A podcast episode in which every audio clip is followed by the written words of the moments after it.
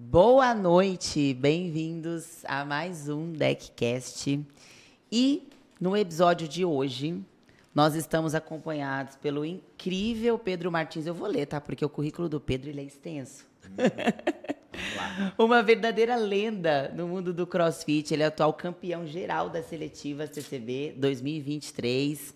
Ele foi coroado como o segundo homem mais bem condicionado da América Latina pela Copa Sur em 2022. Quem lembra? Foi de arrepiar, eu tava lá. Foi louco. Foi louco. e para não deixar dúvidas, ele também é o campeão das seletivas do TCB da edição de 2019 e ficou em segundo lugar na edição de 2000. Não, ele ficou em segundo lugar na edição de 2019 e foi o campeão da edição de 2021. Isso. Tem uns quatro anos que o Pedro está dando trabalho já. e nesse episódio nós vamos falar um pouquinho sobre tudo que envolve aí a vida do Pedro, carreira.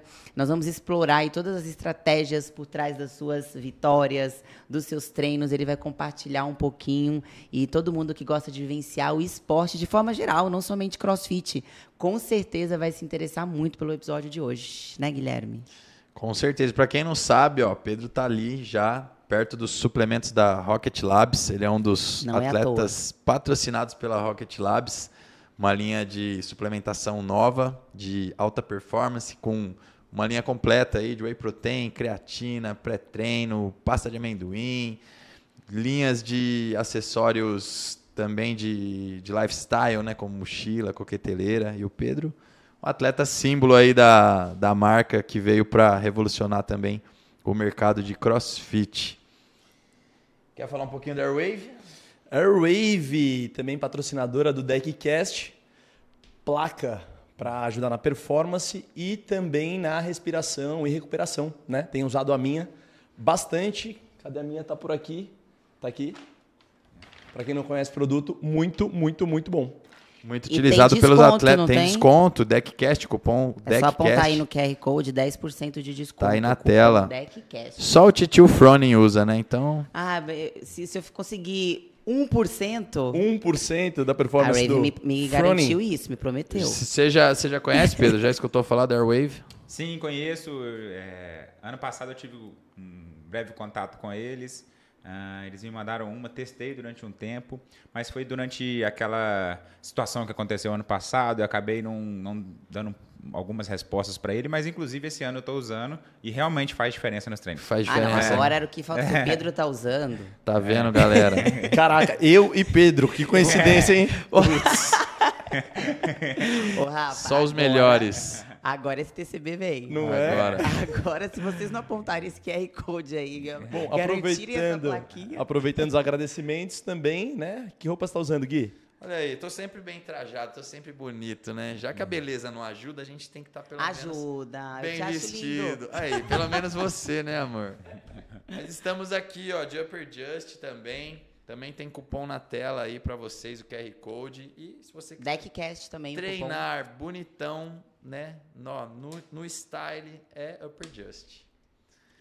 É então isso. vamos lá, gente. Quero saber um pouquinho de você então agora, Pedro. Conta um pouquinho aí quem é o Pedro Martins, pra quem ainda não conhece, o nosso destroçador de metas.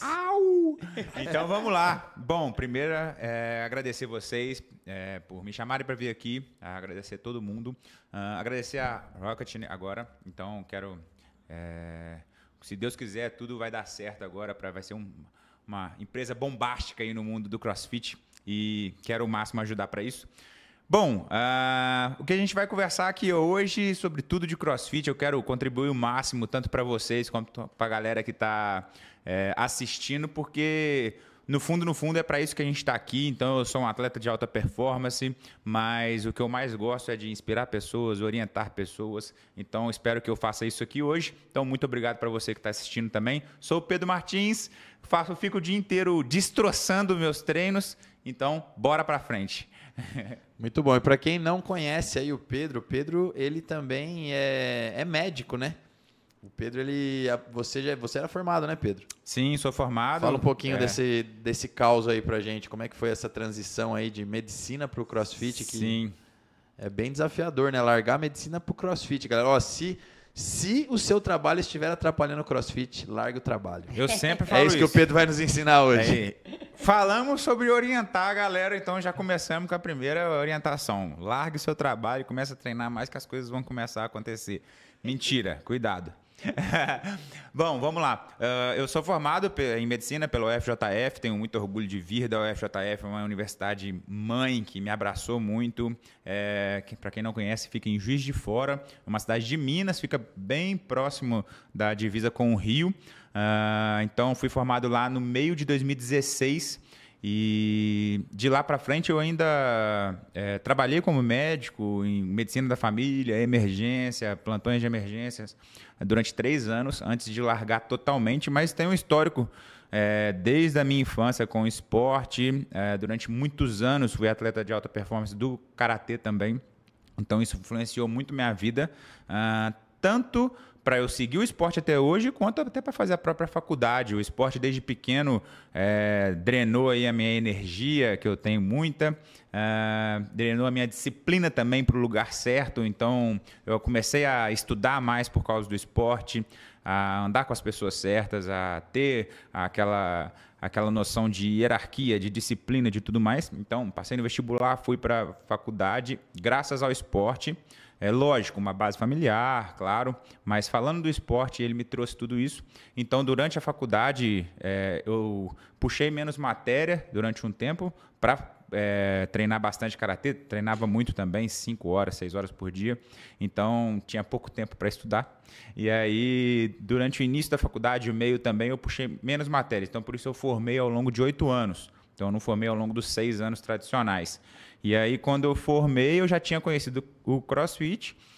E aí já estava naquela paixão, já tinha largado o karatê, queria seguir a medicina mesmo, era a minha ideia, mas ainda estava com aquela sensação de que tinha mais é, fisicamente no esporte que eu poderia doar. Então, aos poucos fui trabalhando menos até largar totalmente e ver que é, atualmente o que eu queria fazer era isso. Ótimo. E no karatê, tô curioso, hein? No karatê, é. era tão bom quanto é no crossfit? Hum, não. o... Não, na verdade, não falando que eu sou bom no crossfit, mas no karatê eu tive uma jornada é, de conquistas menor do que atualmente no crossfit. Uh, cheguei a competir nacionalmente, é, internacionalmente, mas eu, eu acredito e tenho mais orgulho das minhas conquistas dentro do, do crossfit também. E você, quando você começou no CrossFit, a intenção já era chegar onde você chegou? Não, não. Quando Ou foi lifestyle, ah, vou fazer esse esporte. É, foi até engraçado a minha, o meu início no CrossFit porque é, foi inesperado. Na verdade, eu fazia é, tinha um estúdio em Juiz de Fora que chama Estúdio Vida Ativa. É um local onde muitos triatletas treinam e eu treinava lá a parte de preparação física do karatê. E quem era meu preparador físico na época do karatê? Ele chama até Diego Torga e era um cara que durante uns três anos convivendo comigo na preparação física ele falava, cara, você faz muitas coisas e eu acho que seria legal você tentar o crossfit, vai ser uma coisa melhor. Eu estava um pouco decepcionado com a, o andar que estava no karatê também, com as coisas de federação e tudo mais. Ele, cara, crossfit é diferente, é, vai pro crossfit, vai ser melhor, você vai arrumar mais amizades, é, vai ser um esquema melhor e você vai mandar bem, porque você, pô, você corre, você faz LPO. A gente já fazia LPO na época, né? Igual eu falei aqui antes. Pô, fazia LPO, mas não sabia que era LPO, né? Não sabia os nomes, a gente fazia como é, parte de potência, né? Então. É preparação me... física para específica. Pro karatê, é, né? É, então, Isso é muito comum, né? Exatamente. Tem fazia... muitos atletas hoje do, do é. CrossFit que vieram da luta. É. Se você é atleta da luta, não venha fazer preparação física no CrossFit. Você vai ficar. É. Que a chance de você abandonar a luta é, é grande, hein? É, Fala aí, Pedro. A chance é muito grande. E foi exatamente o que aconteceu comigo. Então, Os ele... testemunhas do CrossFit, eles são terríveis. Terríveis. Eles, eles te Fica pegam... Eles te pegam e não deixam você sair de jeito nenhum. E o que aconteceu foi que, desde 2013, mais ou menos, ele falava isso comigo. Eu fui começar no CrossFit só em dezembro de 2015. Então, que eu fui me render às falas dele. E aí, quando eu estava largando o Karatê mesmo, falei... Aí o cara que era dono até do CrossFit falou, pô, vai lá pro CrossFit se você quiser. É, pode fazer à vontade. Cheguei lá, pô, fiquei apaixonado. Não esperava que eu iria virar atleta daquilo. Mas, pô, de cara, no primeiro treino já me apaixonei fiz amizades que até, até hoje adoro a galera de Juiz de Fora. Então, foi ótimo, foi ótimo. E eu, eu acompanhei um pouco da sua história. É, o primeiro resultado expressivo que você teve foi com o seu primeiro coach, né? Isso tá, tá uma discussão bem grande, né? Desse negócio Sim. de planilha e de ah, o fulano faz a planilha do, do, do coach famoso. Sim. E eu sei que você ficou um bom tempo com o seu primeiro coach também, teve resultados expressivos com ele, né? Até Sim. surgir a, a Hércules, para quem não sabe também, o Pedro hoje é, faz parte do Team Hércules aí, que tem um grande peso no cenário nacional, né? Então fala um pouco dessa sua trajetória inicial aí também de, de treinamento. Sim, sim. É, inclusive, pô, esse meu primeiro coach eu sou extremamente grato e sou fã dele até hoje. É um cara muito sério no trabalho, então eu já logo de cara vi isso. E ele não foi a primeira pessoa que eu tive contato no CrossFit, né? Então eu comecei o CrossFit lá em Juiz de Fora em dezembro de 2015. Em junho, aí fui, ia fazendo aula e tal, treinava com algum dos coaches lá, eram meus amigos, treinavam com eles.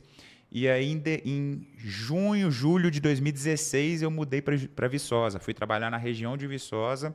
E aí que eu fui, procurei um crossfit lá, claro, né? Você vai mudar para uma cidade, a primeira coisa que você vê não é você tem farmácia, hospital, Doce nem de nada. leite. Doce de leite. Tem um box. Mas, mas tem box lá. Vocês sabem que é de lá, né? O doce de leite Viçosa. O doce de- Aliás, o Pedro não trouxe doce de leite pra gente. É, mas é porque Já, já pode mandar, pode cortar o episódio, já tá, pode mandar embora.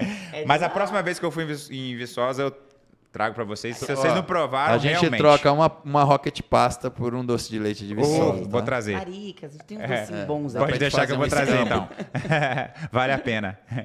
Mas é realmente o melhor doce de leite de- do Brasil. Eleito várias vezes. É feito lá em Viçosa. E aí eu mudei para lá em, de- em junho de 2016.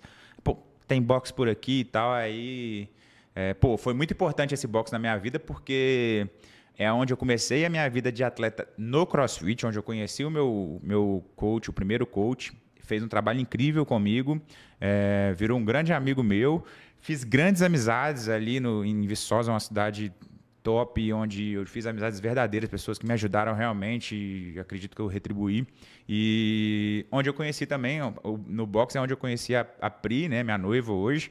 Então, pô, o Viçosa ficou marcado na minha vida. o Crossfit boxe. forma os casais. É, ele, ele, ele faz você largar o trabalho e faz você, você casar. Tá vendo, Gisele? Isso te aí. tira uma coisa, mas te traz outra. E traz outra, exatamente. É, Você fica pobre, mas casado. É, É, é. não fica pobre sozinho. Vai Exatamente. uma companheira pra Leva alguém. com você. Ô Pedro, É. e quando que você já fazendo crossfit, quando que teve essa virada de assim, eu não sou só um praticante, eu sou um atleta.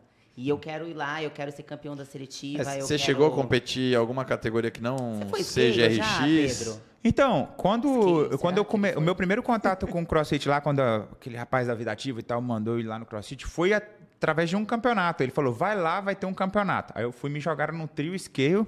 Você onde foi scale, então? Já É. competiu no Pedro scale. já foi Exatamente. scale. Fui no Aí. trio scale e, nossa, apanhei demais. Era de, de não saber o que, que era thruster. Não sabia o nome do thruster. Aí tinha thruster, o cara falava, ó, você vai pegar a barra, vai agachar e jogar pra cima. Vai!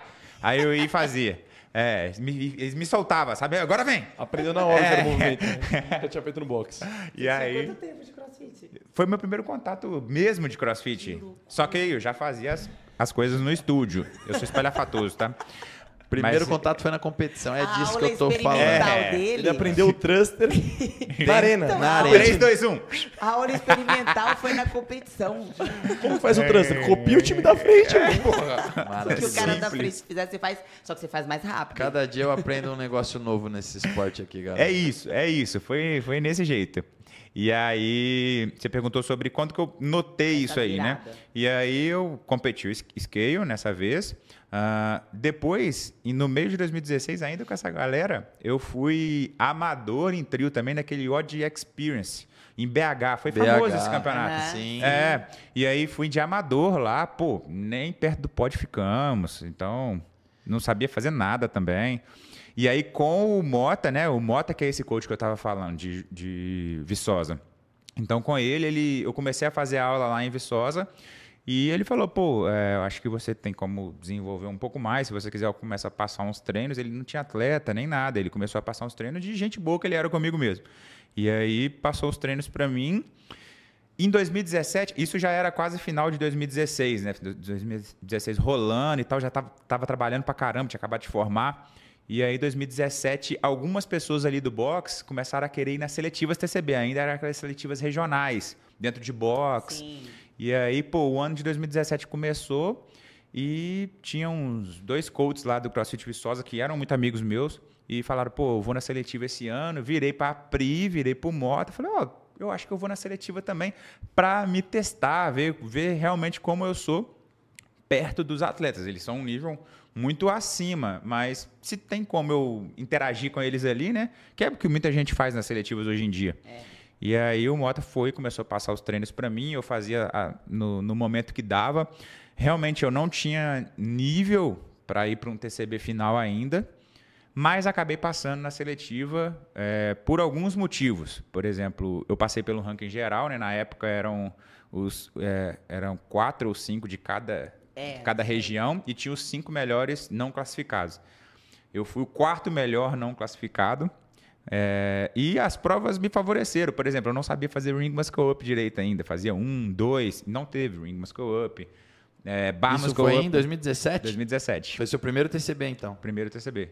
E aí fui para seletivas, consegui passar e apanhei que nem louco na, no TCB final.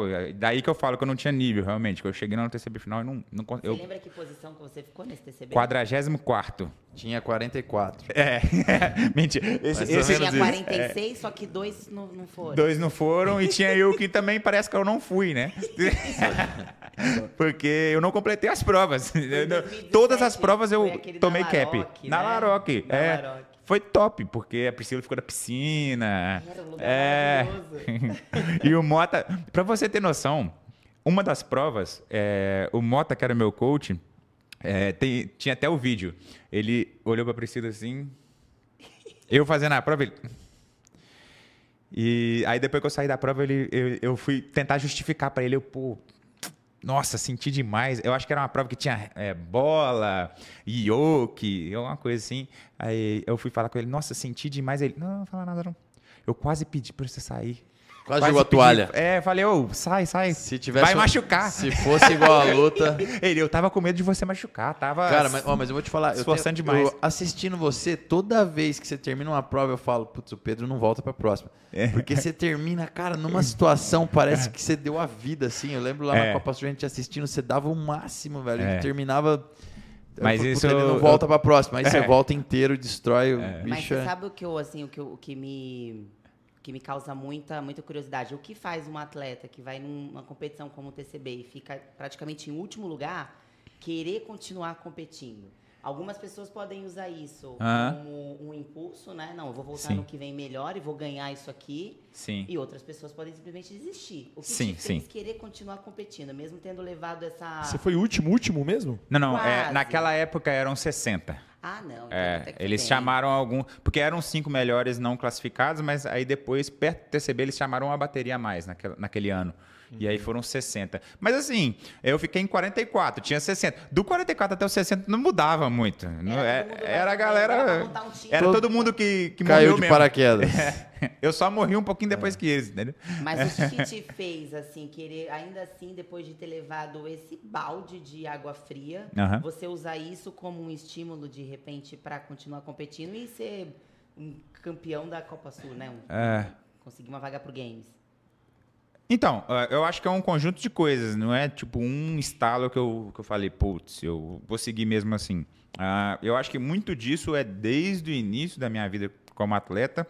É, eu fui criado desse jeito né, dentro do esporte, então eu venho durante muito tempo com isso. Uh, assim, é, durante a minha vida de infância, durante a minha adolescência, passei por algumas coisas também é, que não vem ao caso falar aqui, mas que assim é uma das coisas que eu mais aprendi é que nenhuma situação ela é permanente. Então, sempre quando às vezes quando eu era muito imaturo, muito adolescente, teve uma situação na minha vida que eu achava assim, putz, a minha vida acabou. Nossa, não, não vou conseguir sair dessa. É, eu, é, para quem não sabe, eu saí de casa com 15 anos, né? Então eu fui, fui é, para Juiz de Fora com 15 anos, ainda já treinava karatê, fui fazer, fui estudar e aí putz, tinha situações que eu falava, eu não vou sair dessa aqui não. Então, eu, só que eu, eu, eu, eu, eu conseguia continuar por não ter saída. Eu falei, "Oh, mas amanhã eu tenho que estar aqui de novo. E aí. Ou não ter o plano B, né? Isso, eu vou, Geralmente, quando a gente só tem o plano A, ele, É. ele tem que dar certo. tem que né? dar certo. E às vezes, inocentemente, eu continuava. E lá na frente eu agradecia a Deus por, por aquilo. Então, muito das coisas que acontecem comigo no esporte hoje em dia, eu continuo, as pessoas perguntam, eu acho que é muito disso. Ah, e outra que, agora falando dessa situação específica de 2017, assim, eu não senti isso na hora, tipo, eu vou continuar ou vou largar. Ah, o que mais mexeu comigo, que eu mais lembro do, lá do Laroca em 2017, era da experiência de assistir. E não, porque eu fui naquele TCB assistir. Então, a experiência de assistir foi top para mim. Porque eu fui mal nas provas e eu estava na primeira bateria. Então, você imagina que eu saía da primeira bateria, a primeira coisa que eu fazia era morrer lá na arquibancada e ficar assistindo. Só que aquela, aquela galera que, que eu ficava assistindo era uma galera inalcançável na época. Então, pô, é, o o top campeão 3, esse ano? top 3 era o. Anderon, Anderon. Lucas Rosa e André Sanches. A última bateria, incrível, mas principalmente em ver esse top 3, eu, eu olhava para eles e já, já contei isso para todos os três e falava, putz, era uma coisa assim. Eu olhava Surreal, e falava, né? é surreal esses caras. Esses caras que ele fa... Eu virava para Priscila e a Priscila falava, nossa, que doideira que esses caras fazem. E eu falava, nossa. Aí, uma hora na- lá na Que Laroque, né? eu, eu falei isso. Eu falei, que isso? Será que é possível chegar num nível desse? E a Priscila, "Shh, pode parar. Não é possível. Igual esses caras, não tem como. Igual, igual eles, não tem como. E todo mundo tinha é, 21, 22 anos. Eu tinha 26 anos na época, Priscila. Já era, já era. 27 anos na época. Já era, já era. Não, não tem como chegar nesses caras, não. O que eles fazem é inalcançável. E, assim, é, não é uma coisa que ela estava duvidando de mim. Era uma coisa que, realmente, eu também achava isso. Visivelmente era esquisito, né? É, mesmo, era uma né? coisa- Era esquisito. É, então, o que ficou na, na minha cabeça em 2017 foi, primeiro, eu ia continuar treinando por causa desse, desse background que eu tenho aí de, de, de, de continuar sempre. Mental, né? E, e outra que eu olhei para aqueles caras e falei, putz, é muito louco o que esses caras fazem. Então, assim, se eu tiver a oportunidade de um dia estar aqui de novo com eles, então, classificar no TCB ano que vem de novo, é, tá junto com eles de novo, então vai ser uma oportunidade top. Mas aí o que acho que mudou de fato, isso eu não pensava que iria mudar assim, bruscamente, mas eu acho que o que mudou foi que aí eu terminei o ano de 2017, pô, trabalhando bastante, eh, treinando a hora que dava, e aí eu entrei no ano de 2018 já largando algumas coisas. Não larguei a medicina, mas comecei a dar plantões em horários mais específicos, Se que dava para eu dedicando. treinar melhor.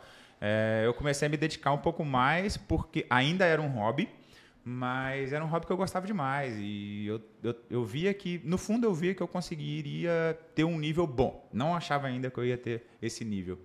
E aí comecei a abdicar um pouco mais da profissão e treinar mais. Então comecei a treinar mais consistente. Então eu não dependia, tipo. Mas isso aí dependia também um pouco do, do- da questão financeira, né? Você Uhum. já estava tendo algum resultado de, de patrocínio no CrossFit para te ajudar a pensar em falar, olha, eu vou largar isso aqui que eu acho que ou, ou você simplesmente meteu o louco assim e falou, meu, alguém te ajudou nesse processo? Sim, existiu a época de meter o louco, mas não foi nessa época. Essa época eu não pensava em viver do crossfit nem nada. Eu pensava em levar como um hobby mesmo, até porque outras pessoas dependiam de mim. Então eu e a Priscila, a gente estava começando a morar junto, a Priscila estava formando.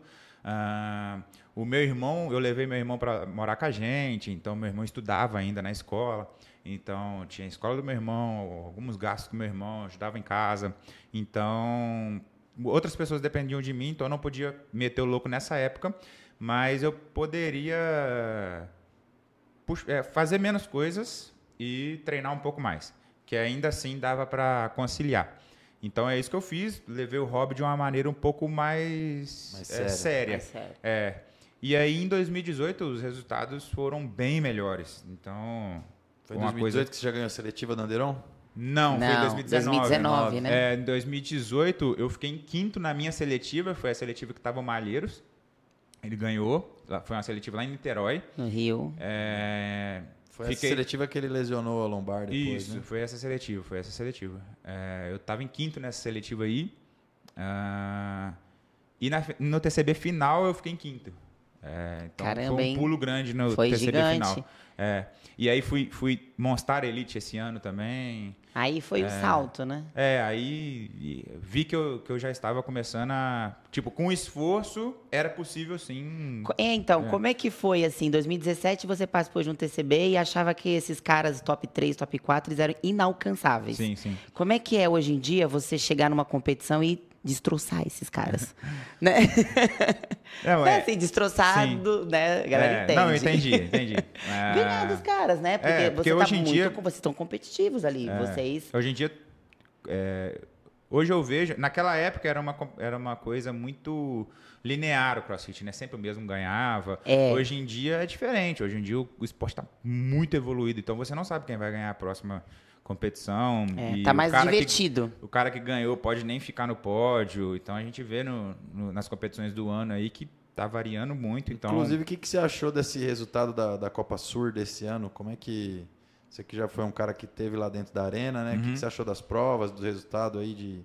Ah, bom, a gente fez al- algumas análises, eu acho que foi bem top o resultado, foi bem legal no mundo inteiro o resultado da, da- das semifinais. Eu acho sim, é, até por algumas análises, tanto que o Ramires fez, até publicou é, em, algum, em algumas outras. é, alguns outros sites fizeram também. Existiu algum. a- o rumo das provas ali que foram tomadas, existiu. Os caras mais altos prevaleceram em todas as semifinais. Mas eu acho que não é isso que é o determinante. Eu acho que quem conseguiu as vagas era é a pessoa que realmente lutou por aquilo, que batalhou por aquilo e se sobressaiu naquele final de semana. Aqui na nossa Copa Sul, acho que foi muito merecido. É, e eu tenho duas opiniões para isso. É, os dois primeiros realmente mereciam muito. É, o Calian é um menino muito bom, um menino muito gente boa. Pô, surgiu ano passado que eu, conheço, que eu conheci ele e toda vez que eu, que eu converso com ele eu sinto uma energia muito boa dele. Ah, o Kaique, pô, nem se fala a lesão que ele teve, a trajetória, então os dois foram realmente merecidos. O Guimarães, ele não precisa provar nada para ninguém. Ele, ele é um dos melhores do mundo, na minha opinião. Só que a gente acabou de falar isso, que hoje em dia o esporte não é linear mais. Então, um cara que ganha uma competição, às vezes pode ficar em quinto na outra, décimo na outra. A gente vê quem acompanha as competições a nível internacional, os caras que estão no games, às vezes o cara é top 5 no games, e ele chega numa competição que não tem nenhum top 10 de games, e ele não fica nem no top 10 daquela competição. Então, as, as competições estão variando muito. E eu acho que isso poderia acontecer. O próprio Malheiros, eu acho que tinha noção desse risco. E aí a minha segunda opinião é, talvez isso seja uma boa coisa, porque há tempos nós vimos, nós vemos o Malheiros às vezes indo mal em, em- provas longas no games. E eu realmente acho que um dia ele pode ser pódio no games. Eu acredito nisso que ele pode trazer esse pódio para o Brasil. Então isso às vezes pode ser uma coisa que ele se atente a pegar essas provas longas e ficar tão bom quanto ele é nas outras coisas, porque ele tem essa capacidade. Porque o que tirou ele da vaga foi a primeira prova, que foi a prova longa também. Então, essa é a minha opinião, eu acho que foi merecido sim. E o- a questão do, do Pedro hoje, o Pedro enxerga o Gui como um adversário de mesmo nível. Você já competiu com ele algumas vezes, né? Inclusive na, na última Copa Sur lá. Ou o Pedro enxerga ainda o Gui hoje como um nível diferente, como você já enxergou o Anderon, Ah. o Sanches aí, que nem você falou do Lucas. É, Você acha que o Pedro pode chegar lá também e brigar por um pódio no Games? Como Sim. que tá essa, essa percepção? É, então, isso, essa percepção é uma percepção que eu tenho é, do, do, do meu nível hoje, que mudou também do ano passado para esse. Então, eu acho que eu tive uma mudança mental muito grande que contribuiu para isso esse ano, de olhar todo mundo para o mesmo nível. E, inclusive, por entender, até por ir em competições lá fora, e entender essa variação. Então, eu vejo que ninguém é dominante, a não ser os históricos aí do, do, do, do CrossFit, como o Fraser, Jacqueline, Froning. Então, hoje em dia, ninguém é dominante mais. A gente vê pelo Justin Medeiros também, que não foi agora. Então, eu enxergo todo mundo de igual para igual. Até ano passado, Cada competição é uma, né? Cada competição é uma, cada competição alguém pode ganhar. Isso é bom para você se sentir de igual para igual e isso é bom para caso você venha de um, de um número grande de vitórias, até igual eu vim de algumas agora, para você não subir a cabeça e achar que está garantida a próxima. Pelo contrário, está mais difícil a próxima, né? E então acho que todo mundo está de igual para igual. E tem que tratar assim. Ano passado não tratava desse jeito. Isso me prejudicava porque eu não olhava só para o Guimarães desse jeito.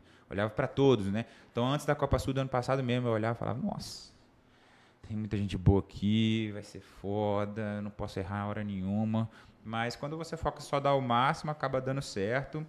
E acho que eu perdi essa mentalidade de rebaixar Cara, perto e, dos e- outros. e lá a gente assistiu, você foi sinistro nessa competição, muito Sim. constante ali em todas É. as Sim. provas, né? Até chegar no resultado final. E Sim. infelizmente aconteceu o que aconteceu. Inclusive, depois eu vou perguntar um pouquinho sobre isso. Queria até entrar agora no fato, nessa questão de suplementação, por conta do, da questão do, do doping, né? Acho que você ficou. Quando até a gente conversou contigo sobre a Rocket, né? Sim. Você falou, pô, não tô tomando suplementação por conta do que aconteceu, eu tô cuidando de todos os detalhes, né, para não ter problema, né? E aí, com a Rocket aí, com as pessoas que estavam envolvidas, você teve a confiança de, de entrar na marca, né, e abraçar a nossa ideia aí também. Então, fala um pouquinho de como é que você está suplementando aí. A Nutri também pode falar um pouco de suplementação no CrossFit aí, né, de que forma que, que É. ajuda. Conta aí pra gente. Bom. Você leva a sério isso? Existe um planejamento? Sim. ah, outra coisa que mudou de ano passado para esse também, tá? Porque esse ano eu dei uma. Na verdade, no final do ano passado, eu dei uma reviravolta na minha vida em relação a tudo para melhorar a performance mesmo. Sono, dia a dia, pessoas que estavam perto de mim, ah, leitura, tipo de leitura, ah, inclusive suplementação, eh, alimentação. Eu acho que que Era algo que você não, não focava muito. é, a alimentação eu me alimentava bem. Tipo, me alimentava de forma saudável, Ok. mas ingeria tudo que eu via na frente, entendeu? E não tinha nada a ver com treino e tudo mais.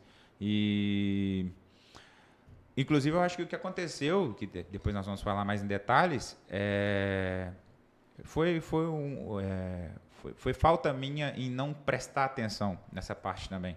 Então, é, depois disso eu falei, putz, eu tenho, que, eu tenho que mudar tudo na minha vida, porque se eu quero realmente chegar no nível dos caras, quando eu conseguir voltar da suspensão, eu quero chegar lá fora e representar bem, então eu preciso ter todos esses detalhes. Então, do ano passado para cá eu mudei tudo, então tanto a questão do sono quanto tudo, todo o resto, e a alimentação foi assim, foi absurdo o que melhorou. Foi uma coisa absurda. Foi uma coisa. É, eu comecei com um novo nutricionista em agosto do ano passado, e que é o Leopoldo, né, lá de Sorocaba. E de lá pra cá, tipo, eu comecei a fazer tudo direitinho, tipo, a realmente pesar, não, não sabia nem o que era uma balança, porque eu não me pesava e não pesava A comida.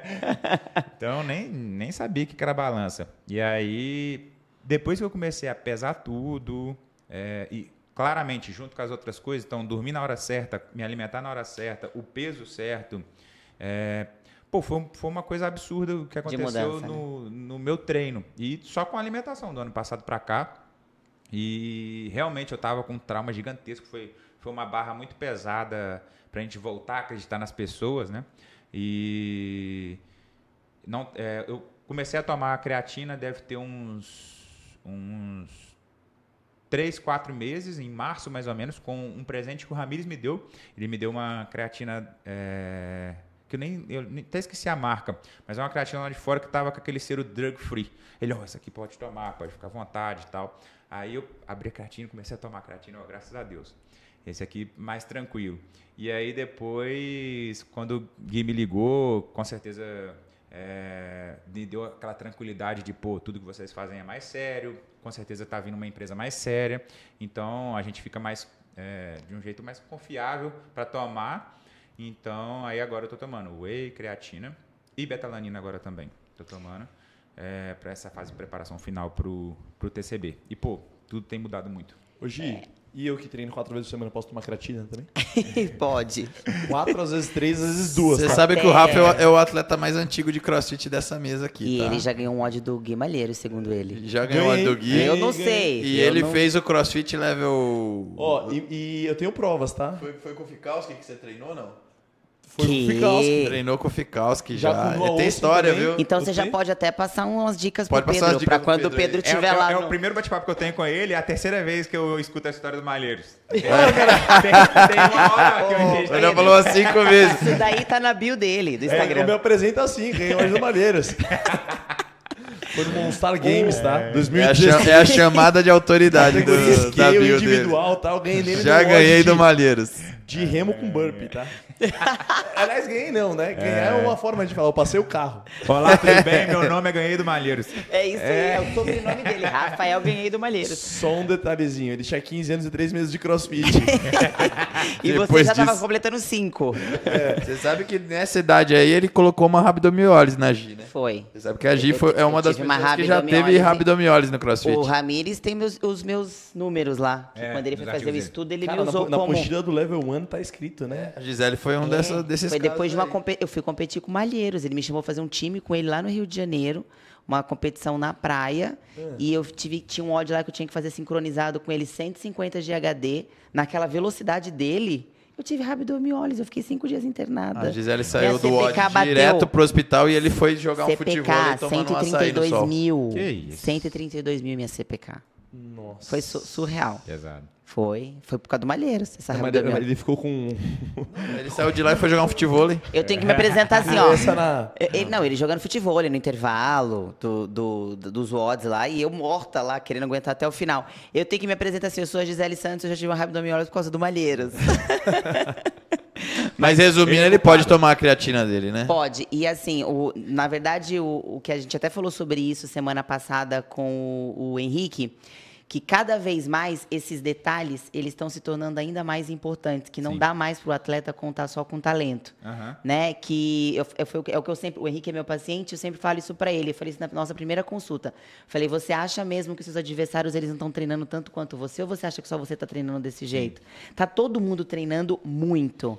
Então, aonde que vocês vão conseguir tirar Agora detalhes? no detalhe, né? De uma alimentação, de um sono melhor, é, de uma suplementação de qualidade. Não é o treino mais que vai diferenciar tanto. Porque tá todo mundo treinando muito bem, tá Exatamente. todo mundo seguindo planilhas muito específicas. Os, os treinadores, os coaches que acompanham vocês, eles fazem pesquisas para saber onde vocês podem melhorar. Sim. Então, isso já não é mais um detalhe. O detalhe vai estar mesmo ali no externo. Que aí é que entra uma alimentação, um sono, né, um melhor descanso, uma suplementação. Então, isso passou a ser um detalhe extremamente O- importante. O Nutri teve um laudo agora da, da creatina da Rocket com 101%, 101% de pureza. de pureza. Aí então pode sim. confiar. O negócio é bom em mesmo. Tem casa esse eu laudo em mãos. Ô Pedro, e fala pra gente um pouco, você disse aí que tá usando a, a placa da Airwave aí. Eu, eu tô, também tô fazendo utilização, tô gostando do, do resultado, principalmente pra parte de força do treino, Uhum. né? É, tô sentindo bastante diferença. O que, que, que, que você tem pra falar pra gente um pouquinho do Bom, uso da placa? É, eu usei a placa, na verdade, algumas vezes eu uso, outras vezes eu esqueço. É, então, eu usei a placa realmente, eu tinha colocado ela na mochila e, igual quando a gente fez a introdução, eu falei, ah, tinha me esquecido dela ali, depois que eu conversei com o rapaz também, é, deixei um pouco pra lá por causa daquela fase que eu tava passando, uma fase mais pesada, lar- larguei tudo, já tava pensando em largar o esporte também. Quando eu voltei, tinha esquecido, uma vez eu achei na, Cara, você chegou Na- nesse, nesse momento assim. de, de querer largar. Você vai falar sobre é, isso já. Sim. E aí achei no achei lá em casa lá a placa. E aí no início desse ano o Ramires me mandou é, um artigo relacionado a isso. Falou, pô, Sobre a placa? É, sobre a placa. Pô, Legal. é, essa placa que você tinha falado dela ano passado parece que realmente é validado. E aí, pô, o Ramires sabe, né? Tudo Ah, o dele, Ramires, ele só é- Gosta de confia-se- estudar, é, Ele é um estudioso, né? é, e aí, pô, li o artigo, falei, putz, é, fiquei impressionado e falei, é isso mesmo. É, e aí comecei a usar em alguns, alguns treinos. Ainda falta pegar. Exige uma adaptação, né? É, ainda falta pegar o costume de sempre Sim. colocar. É o Mas, hábito, é. É o é, hábito. Os treinos que eu fiz, é, eu usei mais a placa de, de treino normal, de Metcon, força. Eu Sim. ainda não usei a placa do Endurance, mas os treinos que eu fiz ajudou muito. Ótimo. Legal. Né? Agora me fala um pouco disso aí então, que você, essa fase, como é que foi após o- a notícia, né? Que você conseguiu a vaga, deve ter sido o ápice de felicidade Sim. da sua vida, talvez, assim, dessa conquista. E aí, de repente, né? É. O, o doce escapou da mão ali e foi algo bem complicado, né? A gente acompanhou um pouco agora. Recentemente a gente estava assistindo o filme do Games lá, a gente viu o Rick Garard, né? Ele sendo bem hostilizado lá no retorno dele. Eu não sei se você já sentiu isso aqui também nas competições, alguma coisa nesse sentido. Você é um cara muito querido, né? Até pelo seu jeito, o jeito que você leva as coisas, o cara muito brincalhão, né? A gente Sim. adora os seus vídeos ultimamente aí. Cara, pô. impressionante mesmo. Quem fala do Pedro fala, né? Você vê que no primeiro episódio que a gente teve o Henrique Moreira aqui, Não, primeiro é. nome que Falei saiu pra ele com- que o Henrique colocou ele no time dele, não foi? Do Games? Foi, foi, foi. Eu vou fazer essa pergunta pro, pro Pedrinho depois também. né? Ah, mas agora ele vai ter que devolver, vai ter que pôr o Henrique. Nem sei se era Fa- isso que ele. Fala um pouquinho disso aí, como é que foi essa. E lembra que eu ganhei do Malheiros, hein? Só- De repente. Mas vou falar um pouco, é, até se vocês quiserem interromper e perguntarem coisas específicas, mas falar mais resumidamente é, o que, que eu senti naquela época, né, e como que eu retomei. né. Parece que eu não parei, né? Parece que eu simplesmente segui em frente, mas existiu uma época ali onde foi realmente muito difícil. E, pô, a primeira Copa Sul foi uma coisa. Nem em sonho eu sonhava ter vivido uma competição daquele jeito, porque aconteceu de tudo. Aqueles três dias, parece que eu brinco com a Pri, eu falo, pô, tem três anos que a gente tá aqui. No terceiro dia, eu, pô, parece que tem. Eu nem lembro como é que é em casa mais.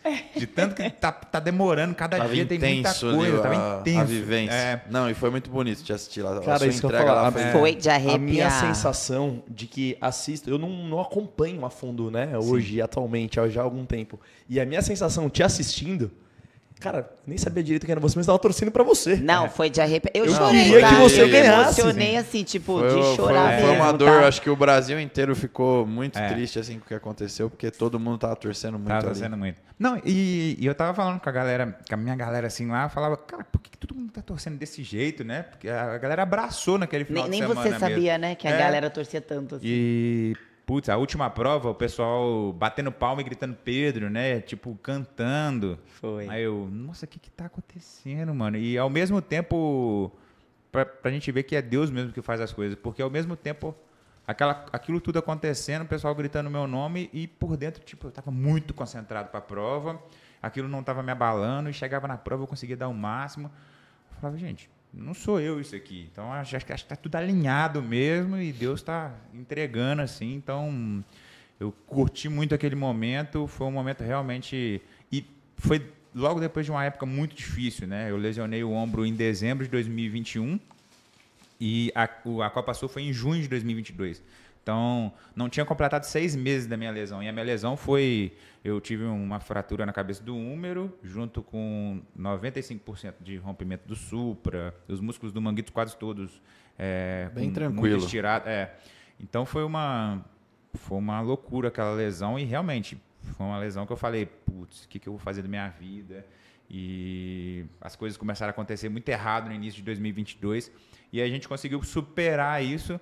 Então, a gente ficou muito emocionado na hora da conquista lá, é, justamente por isso. Pô, acabamos essa fase é, ruim e agora vamos dar o pontapé inicial aí para essa nova fase, quero aproveitar muito. E um mês certinho depois, né, no dia 12 de julho, a gente recebeu a notícia. E foi engraçado porque. Não engraçado, né? Mas é engraçado como é que as coisas acontecem. Eu estava, eu estava em Brasília durante a notícia. Eu estava no Odd Nation. No Odd Nation, no Oddland. Oddland. Isso. E aí, pô. é, eu tava lá sem a Pri, junto com a galera do Hércules. E no Oddland, o pessoal do Hércules foi muito bem. Vários atletas estavam lá. O pódio foi quase todo Hércules. E muita gente passando. Eu tava eu e o Ramires. O pessoal passava e falava: Que isso, Ramires? Ó, parabéns pelo seu trabalho. É, os atletas estão voando. Pô, aqui no, aqui no Oddland, os atletas Hércules estão destacando. O Pedro indo pro Games. Isso duas horas antes de, de eu ler o e-mail. Do e-mail. E aí eu mandando mensagem para a Pri, falou, ô, tá muito bom a sensação aqui, porque graças a Deus o Ramires está colhendo muita coisa, a galera tá elogiando muito o Ramires e ele merece. E pô, eu, eu sou o fã número um do Ramires hoje em dia. Então, falei, pô, ele merece isso aí, tá muito bom. E conversando com a Pri no telefone. Conversando, desceu a notificação do e-mail. Ah, aí tirei a parte, vi o e-mail. No que eu vi o e-mail, eu estava sentado, Ficou até gelou a espinha. sentado. Isso era sete horas da noite, no domingo, tinha acabado o Oddland.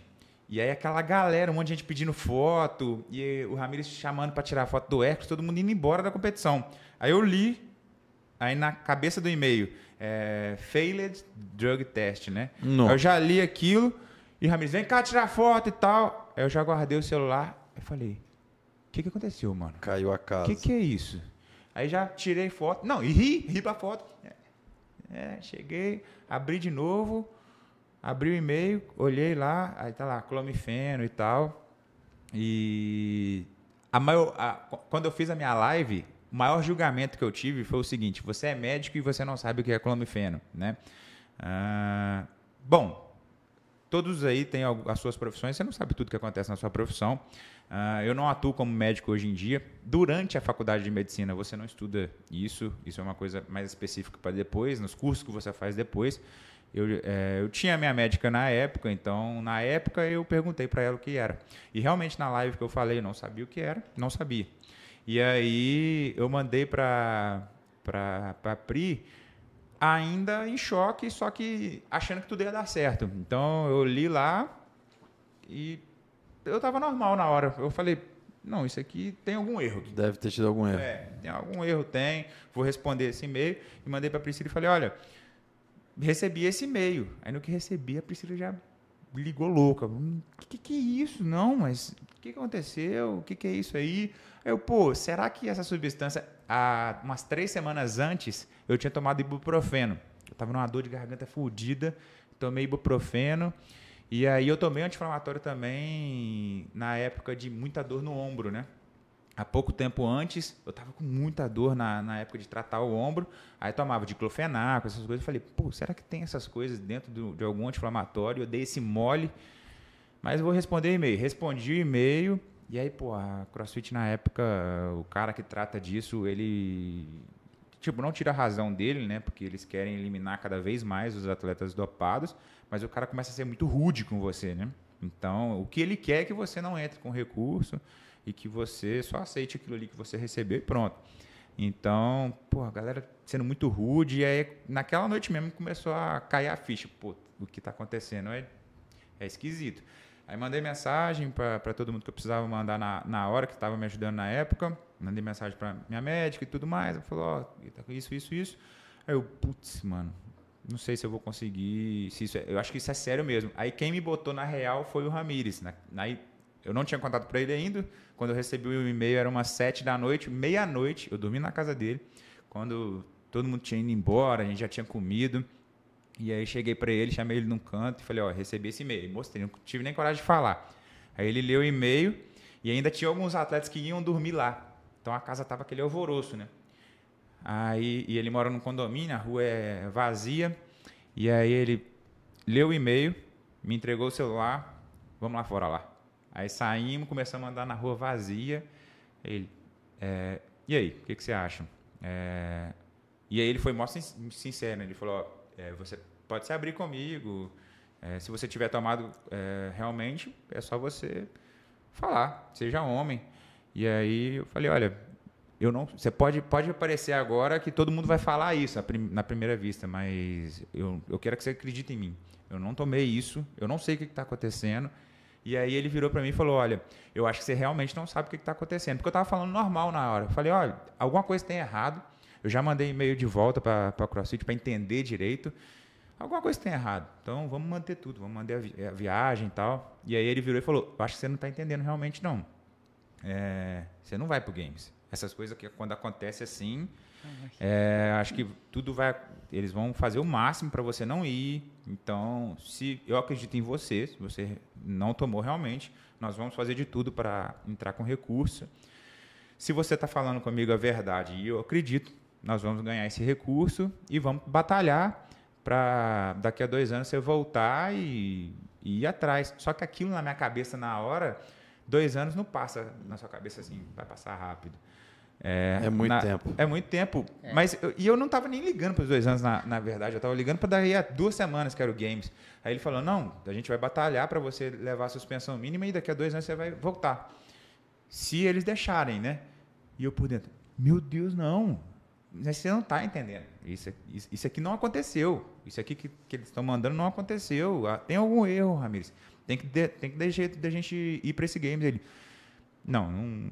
Você tem que lutar agora é para provar e ah, não sei o que, que você vai querer fazer, se você vai ter cabeça para realmente voltar, né? Porque você vai voltar como o atleta dopado e tal. E o Ramires ele é curto e grosso, ele é frio. Então ele começou a colocar as coisas, ó. é, provavelmente as, as pessoas vão começar a virar as costas para você agora. Então você tem que eu quero que você se prepare para isso. Então, para de achar que as coisas vão dar certo. Porque eu sempre fico assim, né? Tudo vai dando errado, eu, não, vai dar certo, vai dar certo. E a Priscila sempre fala isso comigo, para com isso e tal. E aí, nessa, nessa noite, o Ramires mandou na hora, falou, ó, para de achar que vai dar certo, não vai. Aquele banho Começa de água fria, né? Do é, cara que você é, sabe que conhece. É, eu começa a batalhar porque Pé você tem controle. Mesmo, é outra né? coisa que você tem que fazer agora. Então, eu acho que esse foi a pior coisa para mim. E foi uma noite eu não dormi nada e só chorava e tal. A Priscila, eu não estava próximo dela, então ela me ligava chorando. Então, pô, é, a sua companheira ali chorando muito por uma coisa que ela batalhou junto com você. Então, acho que para mim a pior sensação é isso, ter essa sensação de das pessoas estarem machucadas também. Uh, e uma coisa que você batalhou demais, escapulir da sua mão de uma forma trágica, assim, na verdade. E nesse então, processo aí você pensou em desistir? Então, aí existiram várias fases, né? Então, a primeira coisa que eu pensei não foi em desistir. A primeira coisa foi em tentar resolver com a CrossFit logo, de que, que eu tinha que resolver. O que, que eu preciso fazer? Aí mandava os e-mails, esse cara mandava e-mail de volta, o que eu preciso fazer e tal, e eles não respondiam direito, davam alguns prazos pequenos para eu entrar com recurso. Então, o que, que eu fiz? Ó, eu vou pegar as coisas que eu estou tomando, que eram dois potes manipulados, um de pré-treino e um de betalanina. E aí eu vou pegar e vou. Eles tinham me dado dois tipos de laboratórios que eles aceitavam. É, quem me salvou na época também foi a Lari, que infelizmente passou por, por, por tudo isso também, mas é, graças a Deus, dentro do que ela passou, ela pôde me orientar. Então, ela me falou sobre os laboratórios também. E foi um desespero, porque aí a gente tinha marcado de ir lá para os Estados Unidos, eu ia para Boston treinar com o Ramires, ficar um tempo lá, depois para Madison. A Priscila, ela ia ficar uma semana em Nova York, numa escola de inglês, que ela já, já, já que ela ia estudar lá. O que, que eu fiz? Fui para Nova York com a Priscila, fiquei por lá, resolvendo as coisas. E assim que eu consegui com o laboratório, mandei de lá. Então foi bem mais rápido eu consegui o laboratório e tudo mais. E aí, então nessa hora eu estava muito ocupado tentando resolver isso, então eu não estava pensando muito. E, e aí, como a gente já tinha marcado, marcado a viagem para Madison, a gente foi para Madison, assistiu games. E até porque na, na, minha cabeça eu achava que alguma coisa poderia acontecer, eu poderia cair da Tô cama, aqui. é. E sei lá. Demora para a ficha cair, né? Eu, eu preciso estar tá lá. Eu tenho que estar tá lá por mais, vai que eu consigo. Eu, eu, comecei a mandar mensagem no WhatsApp do cara, que só que o cara não me respondia. O cara do e-mail. O staff da CrossFit. É, eu começava a mandar, eu peguei o número dele, tentava mandar o WhatsApp para ele, e-mail no pessoal dele, é, falando, mano, eu queria te encontrar aqui no Games, eu tô no Games, eu tô aqui. Então eu achava que as coisas iam se resolver ali, Só sabe? acaba quando termina, né? É. Aí eu tô aqui, eu quero conversar, eu quero mostrar para você que eu não tô te enganando e tal, alguma coisa deu errado é erro meu, não é erro de vocês. Eu, então, eu, eu, queria deixar claro para eles assim, eu não queria expor a CrossFit. Não era um erro da era algum eu, eu tive algum erro nesse processo aí, mas eu queria mostrar para vocês que eu quero competir limpo.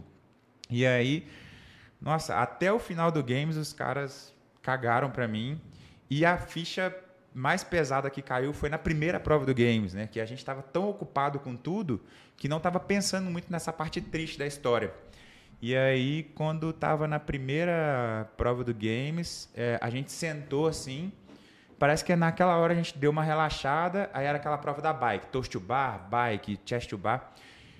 E aí, 3, 2, 1, pum. Aí os, os 40 atletas largaram Saíram junto, né? correndo. né? Na hora que eles saíram, a Priscila já começou a, a chorar muito. Mas, mas chorava demais. Aí eu olhei pro lado e até fiquei assustado. Tipo, o que aconteceu, mano? Me chorava. E eu também com aquela coisa esquisita. E aí ali eu vi, putz, o que, que aconteceu, mano? Que, que foi isso? Mas, assim, ao mesmo tempo eu já pensava, né, pô, é, algum propósito nisso aí tem. É, não era para ser minha hora, então Deus não quis que eu estivesse ali. Então, vamos buscar o que, que é isso. Só que eu, realmente, aquela hora ali, eu senti muito e senti vontade de simplesmente levar uma vida normal e vi que eu estava machucando a Pri, outras pessoas, né? Tipo, quando eu fui contar para minha mãe, foi muito dolorido também. Então, foi uma coisa que eu realmente pensei, putz, não tá valendo a pena, né? Será que será que é esse o caminho e tal? E aí as coisas mudaram um pouco. E outra coisa também teve antes do games foi que na semana que a gente recebeu a, a, a, o e-mail, é, eu não ia para o TCB ano passado, né? Então eu declinei o TCB porque eu iria para o games, era mais ou menos na mesma semana. E aí o Ramires virou para mim e falou: Olha, eu acho que é, você sabe, você sabe o que você fez, você sabe que você é inocente. Então, de algum jeito, você vai ter que encarar as pessoas, as pessoas vão falar de você, você vai ter que encarar. E se existe um jeito de você seguir em frente, isso eu recebi o um e-mail agora, semana que vem era o TCB. Se existe um jeito de você seguir em frente, vamos no TCB. Você não vai pro games já. Vamos no TCB, conversa com o Thales. E aí ninguém concordou com o Ramires. E eu também não. Eu por dentro, eu falei, eu, é porque o Ramires fala, eu faço, né? Eu falei, beleza, eu acho que é assim que a gente tem que seguir em frente. Por dentro eu.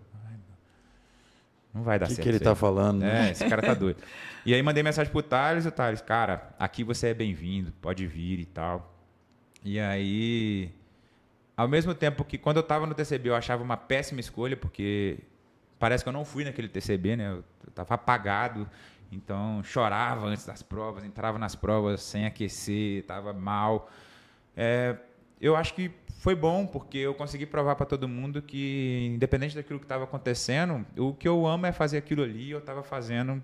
Então. E nessa caminhada aí que você comentou sobre propósito, você conseguiu fazer uma digestão de tudo isso, entender qual foi o propósito dessa história? Hoje você já consegue ter uma luz sobre isso, entender qual é o propósito do Pedro. É, não sei qual é a sua religião, assim, mas como é que fica a fé nesse momento, Sim. né? As nossas crenças, que é um momento até que a gente acaba que se conecta um pouco mais, né? fortalece. né? Sim.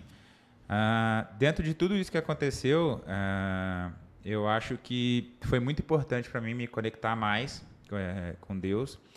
É, inclusive, assim, foi uma das, é, das coisas que eu mais pedi desculpa para ele, né? Falar, pô, é, a gente aproxima muito na hora que a gente está precisando. Mas eu sempre, eu sempre fui muito é, temente a Deus e sempre agradeci muito todo o caminho que ele traça na minha vida. É, eu acho que ele me usou muito de instrumento é, para levar inspiração às pessoas em várias áreas da minha vida.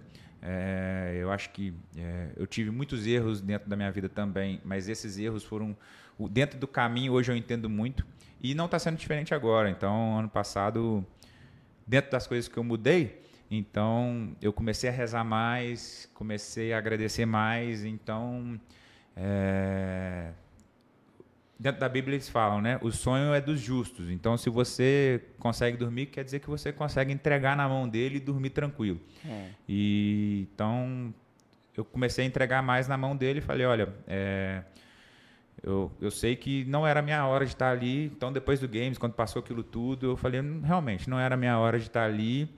É, não sei se um dia eu vou estar ali, porque a gente não sabe de nada, mas eu acredito nele, entendeu? Então isso me deixou mais tranquilo. Então hoje eu vejo propósito no que eu estou vivendo, justamente porque o caminho está muito mais leve e está tudo fazendo mais sentido, porque Sim. eu estou mais condicionado hoje em dia, eu mudei muitas coisas na minha vida, então eu, talvez eu precisava disso para mudar isso tudo. A minha vida está muito melhor e, hoje em dia. E eu sinto, eu sinto hoje, vendo assim, acompanhando um pouco, uh, que realmente você está mais leve e, e, e, acho que isso um pouco, quando a gente confia é. no cara que está preparando tudo para a gente, né? Sim.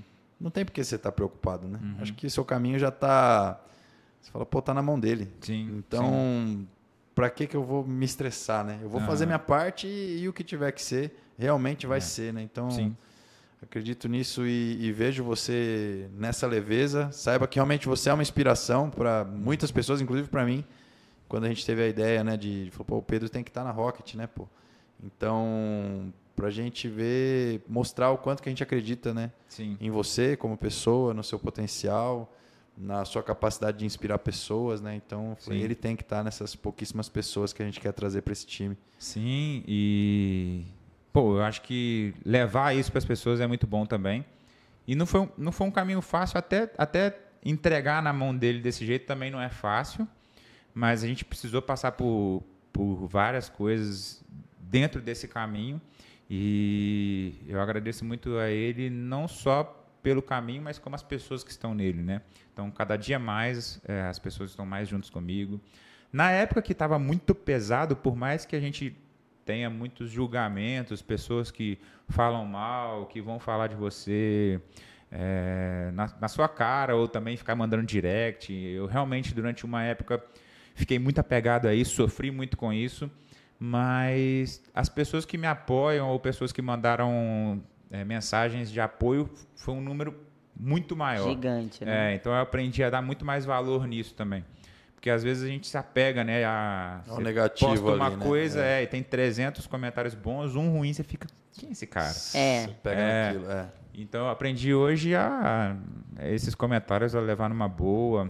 A vidraça é, é isso, né? Você É. tá lá dentro da arena, você vai esperar que alguém vai tacar uma pedra, né? Não, e por Exatamente. mais que seja vindo de algo que não foi positivo pra você, foi um bom momento pra você ver o quanto você é querido, né? Sim. Porque se não tivesse acontecido isso, você não teria recebido metade das mensagens positivas que você recebeu. Sim. E as pessoas não teriam tido coragem de falar o quanto elas curtem o seu trabalho. É. Então, muitas, profe- muitas pessoas aproveitaram essa oportunidade para poder realmente falar o Uhum. quanto você as inspira, né? O quanto elas curtem o seu trabalho, a forma como você compete. É. Então, acho que é uma forma também da gente se sentir um pouco abençoado, apesar de tudo. É. Né? De ter oportunidade de, de ver o quanto a gente é querido. E depois de tudo isso, a gente foi abençoado com o destroçar metas, né? É, de onde é. que veio essa, essa ideia, essa inspiração aí? O- o- então, o destroçar metas é uma coisa muito simples, muito louca, porque é, o que, que aconteceu? Quando eu morava lá em Juiz de Fora, o melhor amigo que eu tenho até hoje é um cara que mora em Juiz de Fora até hoje. Ele chama Jotinha, chama Lucas, mas na época nós éramos três pessoas que andavam muito juntas. Eu, o Jotinha e o Banana. O Banana, pô, foi o meu melhor amigo da faculdade e o Jotinha era primo dele. Nós conhecemos, a gente andava muito junto e tal. E, pô, esses caras são gente boa demais, são pessoas que me, me ensinaram muitas coisas boas, assim. É, a humildade deles. Então, e o Jotinha, ele tem um jeito mineiro muito engraçado. E a gente, tanto eu quanto ele, a gente tem muita energia, a gente fala muito alto. Quando a gente encontra, a gente fica fazendo muita merda mesmo, sabe? E aí a gente sempre falava, sempre reclamava dos outros que reclamavam. Então, ah, não, nossa, fulano é chato demais. O cara, você encontra o cara, o cara só fica falando, ah, não, no meu trabalho hoje foi chato. ah, não, o cara chega, primeira coisa que o cara fala é uma coisa negativa. Já quer reclamar. Aí a gente começava a chamar esses caras de otário. Não, esse cara é otário. E aí a gente começava a falar, pô, Ô, vamos aniquilar esses otários. E a gente sempre falava isso há 10 anos atrás. Não, vamos aniquilar os otários. E, e o Jotinha tem muita mania também de falar destroçar. Nossa, eu vou destroçar isso hoje. Ah, não, eu vou acordar hoje. Nossa, eu vou destroçar o meu trabalho hoje e tal. E aí eu falava também, vamos destroçar. Então isso sempre ficou na minha Olha, cabeça. homenagem a um amigo, então. É. E aí, sempre quando a gente mandava áudio um pro outro, a gente falava sobre essas coisas. E o Jotinha, ele, ele é um cara esquisito na hora de, de acordar, porque ele acorda muito feliz. Eu acordo feliz. Mas eu, acho- o Jotinha é um nível esquisito. Tipo, 5 horas da manhã, o cara tá berrando, sabe? E aí, tinha vezes que eu acordava já tinha um áudio dele. Ele. "Uh", berrando, sabe? Ah, pega essas. me-" Aí não falava só destroçar, mas falava tudo. "Ô, eu vou pegar as metas que tiver no meu quadro lá no meu trabalho, eu vou arregaçar com elas hoje. Nossa senhora, eu quero que você pegue esses treinos seus aí, ó, e arregace. Aí antes de campeonato me mandava sempre. Aí um dia, Imagina se esse cara fosse coach. imagina. qualquer Cara. dia, qualquer dia. Eu falava, eu falava com- isso com ele. Ou você devia filmar você dando esses bons dias. Você vai ficar famoso. Porque é muito animador os bons dias. E aí eu mandava bom dia pra ele também. E aí um dia ele me mandou um bom dia berrando. E aí eu fiquei elétrico também. Eu tava no carro. E aí botei uma música, é, tipo funk, é, tipo bonde do Tigrão. E coloquei pra gravar no celular assim. E era um, um odd que a gente tava esperando muito para fazer o odd, aqueles odd que você fica. E aí eu vim treinar aqui na Higienópolis na época, eu morava em Barueri ainda. Ia treinar com o Glazoff, uma galera do Hércules ia vir, o Richard, o Caio. E aí eu gosto muito de zoar o Caio, né? Eu- o dia inteiro eu fico fazendo bullying com ele. E aí eu fiz o vídeo pra zoar o Caio. Falei, ó, é, bom dia e tal, então quero ver quem vai arregaçar no treino hoje. E, ó, avisa pro Caio que vai ser mais um dia que ele vai perder. E aí veio essa, essa ideia, eu falei, ó, e avisa pro Ramires também que essas. Porque o Ramires às vezes botava umas metas. Avisa pro Ramires que essas metas que ele bota no treino eu vou destroçar elas hoje. Isso era ficou, início, sens ficou sensacional. É, isso era no início do ano passado. E aí, isso deu uma pegada. Tipo, a galera começava a me mandar, pô, destroçar. Aí eu fiz alguns outros vídeos, mas no story só. E era rápido. Tipo, hoje eu vou destroçar. E aí, quando aconteceu isso tudo do games, eu apaguei isso da minha vida, né? Fiquei um tempasso sem falar isso, sem dar bom dia, mexer menos no Instagram. Esse ano comecei a voltar a mexer com mais frequência e mais animado. E aí a própria galera começou a falar, pô, você tá mais animado, tá mais leve. E aí um cara começou a mandar, vários dias ele mandava, mano, eu quero que você volte com destroçar metas. Era muito bom ano passado quando você fazia nos stories. Aí eu fiz, há uns dois meses atrás, um stories, e aí uma galera, ô, oh, bota no Rios, bota no Rios que eu quero mandar pros outros. Aí eu botei no Rios, aí nisso... Aí explodiu. Foi. Explodiu. Aí toda semana agora... Tem que ter um destroçar. Tem que ter um destroçar. Maravilhoso. Falando em destroçar metas, quais são as próximas metas? Esse ano. Que você vai destroçar. Se Deus quiser, a gente vai destroçar. Daqui a duas semanas tem um TCB, né? TCB. É, então. Campeão? Se Deus quiser, é o foco. É, ele lá em cima que eu sabe. Eu tô achando que nós trouxemos o pódio aqui já. Já, já me dá essa dica aí também, que eu também tô querendo ganhar esse, sim, esse TCB sim. aí, hein? Vai ganhar, vai me ganhar. Me perdoa aí, Chico, Ó, mas semana... nós vamos quebrar o pau lá, viu? Semana passada, Henrique. Essa semana, Pedro. Será que nós temos Quem que vamos trazer? É, vamos, vamos, trazer mais, vamos trazer o terceiro volta aí. Volta né? mais um, volta mais um. Anderon, Anderon? Eu gosto, eu gosto. Aí, ó. Seria um, um pódio top. Seria um pódio, hein? É. Caramba! Mas é igual a gente conversou aqui, né? O esporte está num nível muito sinistro, então cada competição é de um jeito, mas o meu foco é, é ganhar o TCB. O foco desse ano é o TCB final. Uh, até porque faltam nove meses né, para a suspensão acabar. Então, após TCB, eu vou focar nesse, nesse fim da suspensão. Uhum. Em ir lá para fora, competir mais lá fora. Então, a partir de junho, eu quero ir em algumas competições onde alguns atletas games vão. Então, não dá para ir no Games ano que vem, mas dá para competir contra eles em outras. Sim, outras Então, eu quero fazer uma base longa aí. É de setembro agora até junho do ano que vem, melhorar cada vez mais a minha capacidade de endurance, então trabalhar muito nessa parte. Então, pós-TCB, o, o, foco é do, no segundo semestre do ano que vem. Claro, vou competir bastante, igual sempre, mas o foco será no segundo semestre do ano que vem. E o foco agora é total no TCB. É, pô, tive a melhor preparação possível com o Ramires. É, foquei em todos os detalhes, acho que eu estou preparado, o foco é ganhar. O resultado a gente não sabe, mas graças a Deus eu fiz tudo que estava no meu alcance. O, e como é que você lida nessa parte aí, Pedro? A gente está encaminhando aí já para o final, só para aquela dica, para quem gosta de competir agora. Sim. Questão de ansiedade, questão ali de estar tá ali com esses caras, né? Pô, tá lá Sim. na área de aquecimento, né? Hora que vai fazer o balizamento, como é que é? Como que é a cabeça do atleta nesse momento? Dia antes, o Henrique falou que, tinha, que tem diarreia. É. que passa mal e tudo, mas a hora que Chega dá na os arena. 10 segundos lá é a hora que ele consegue virar. Como é que funciona para o Pedro isso? É. É, eu acho que tem várias fases na vida de atleta que você vai passando e você vai lidando e você vai amadurecendo. E aí, hoje em dia, com toda a minha experiência, o que eu mais costumo falar para a galera é o seguinte: vai ter uma coisa que você não consegue controlar, que é a ansiedade. Você não consegue controlar aquele frio na barriga, todo mundo tem, por mais experiente que ele seja. O medo é, de você perder, você vai ter esse medo de perder, o medo de se expor, o medo de não valer a pena todo o esforço que você fez. Todo mundo vai ter isso, a vontade de desistir, a vontade de falar, putz, quero fazer outra coisa, ou se nossa, não está valendo a pena. Mas sempre vale a pena na hora que você chega lá e faz. Então, a falta de controle é nessa sensação, nessas conversas interiores aí de que, putz, não vou conseguir.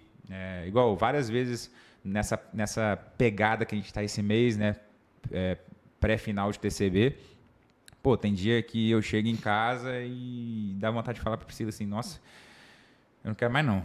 Hum, ou se não, dá um medo de, de, de, de chegar lá e perder. Acho que eu falei isso ontem para dizer. É. eu não aguento mais. não aguenta mais. É, Só que assim, essa é uma conversa que você pode ser 10 vezes campeão do Games. No próximo game você vai ter essa conversa com você mesmo.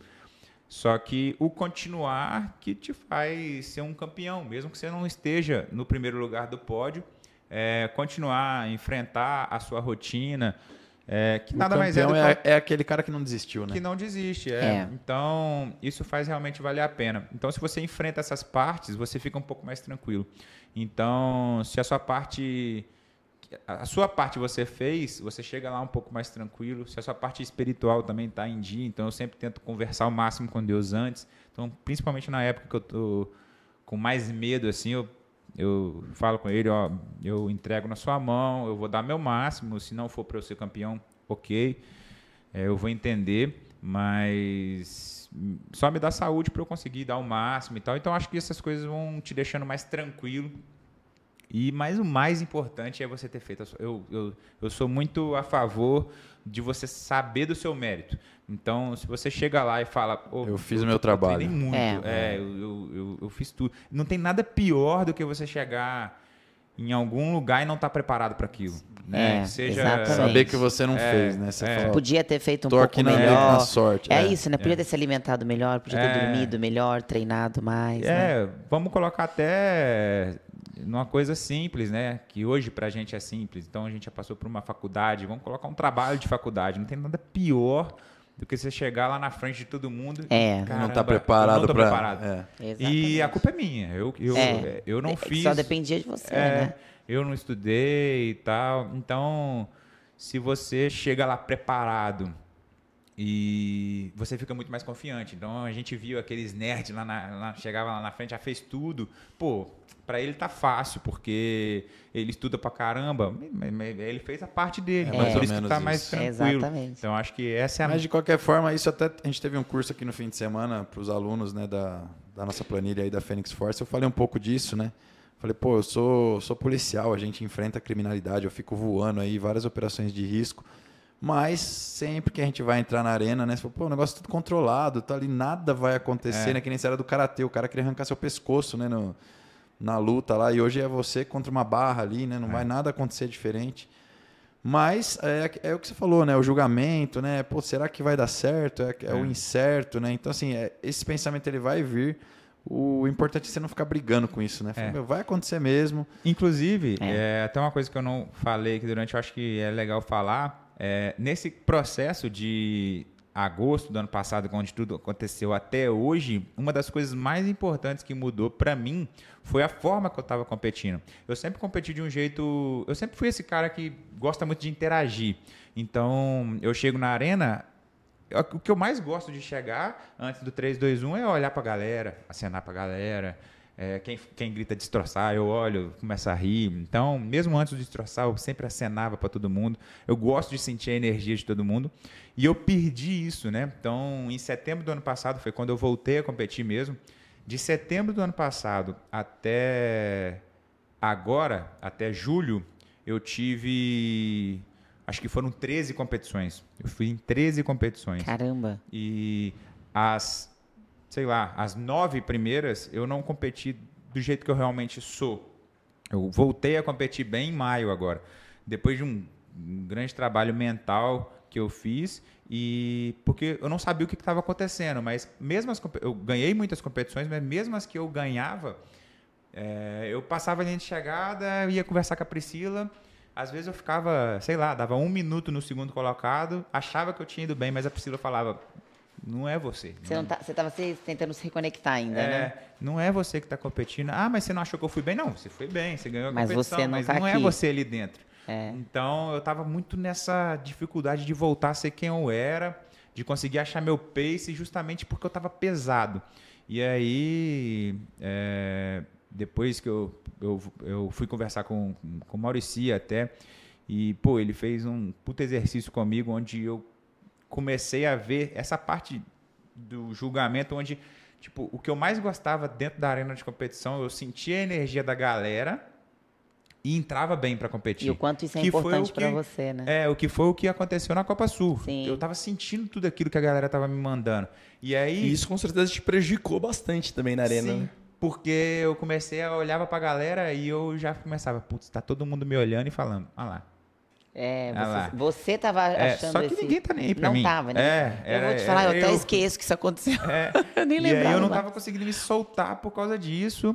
E eu ficava querendo provar de algum jeito que não foi aquilo que me fez um bom atleta. Eu, eu, eu queria ser, eu queria provar pra galera que eu tô bem. E aí foi o que eu- o Ramires conversou muito comigo sobre isso que aconteceu no Monstar esse ano. Eu perdi o Monstar esse ano, né? E era uma competição que eu queria muito ganhou? ganhar. O Vini, o Vini Stouben. E, cara, as primeiras provas do Monstar, eu comecei. Eu, eu tava, tipo, alucinado nas provas, sabe? Aquele cara que queima largada pesado. Eu alucinava nas provas. E aí o Ramires começou a conversar comigo e falou: calma, não é você nessas provas aí. Você não está seguindo o, o que você geralmente faz, aquele pace que você coloca. Realmente, você sempre dá o máximo, mas tá muito além. Você está querendo provar demais que você está muito bem. É. E aí, depois do Monstar, eu parei para estudar isso e falei, realmente, eu tô, eu tô competindo mal, tô fazendo as coisas erradas. E aí, depois, em maio para cá, eu comecei a competir bem melhor, sentindo... A... E aí, quando você exclui esse julgamento, esquece a galera, você começa a interagir mais com a galera. A É um galera. paradoxo, né? É, porque na verdade você demorou muito mais pra esquecer isso do que todo Do que mundo. todo mundo. Ninguém lembrava mais. É, Mas é óbvio, né? Você ficou muito É. mais tempo vivendo isso do que as outras pessoas, né? sim, sim. E aquele momento de que a gente precisa estar num nível certo ali na hora de entrar na arena, Sim. né? Você tem que estar naquele, não pode nem estar muito over, né? Nem Aham. muito também, pô, muito tranquilo, que senão você não consegue. É, tem que ter um equilíbrio. que, Sim. Qual que é a hora que você fala, pô, acho que agora eu, eu preciso ligar o modo destroçador aqui e só saio daqui a hora que tiver É. feito o que tiver que ser feito. A hora que eu entro nisso mesmo é na hora só na hora do 10 segundos. É porque eu, eu tenho um jeito de aquecer, tá? Eu gosto antes de ir para a área de aquecimento, eu gosto de estar pessoas que eu, que eu gosto rindo.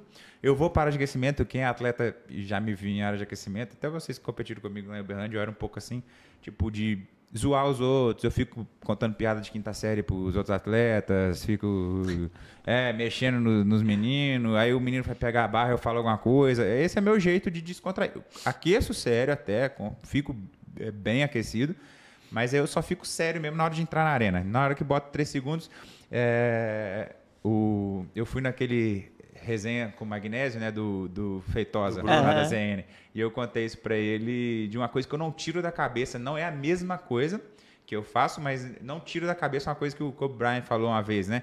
Que ele fala, ó, quando eu vou entrar pro jogo, é como se fosse o Maximus no Gladiador, que ele pega a areia, Pega areia. aí na hora que ele pega a areia, ele muda. Ele Sente vira um, ele- é, ele vira um assassino, né?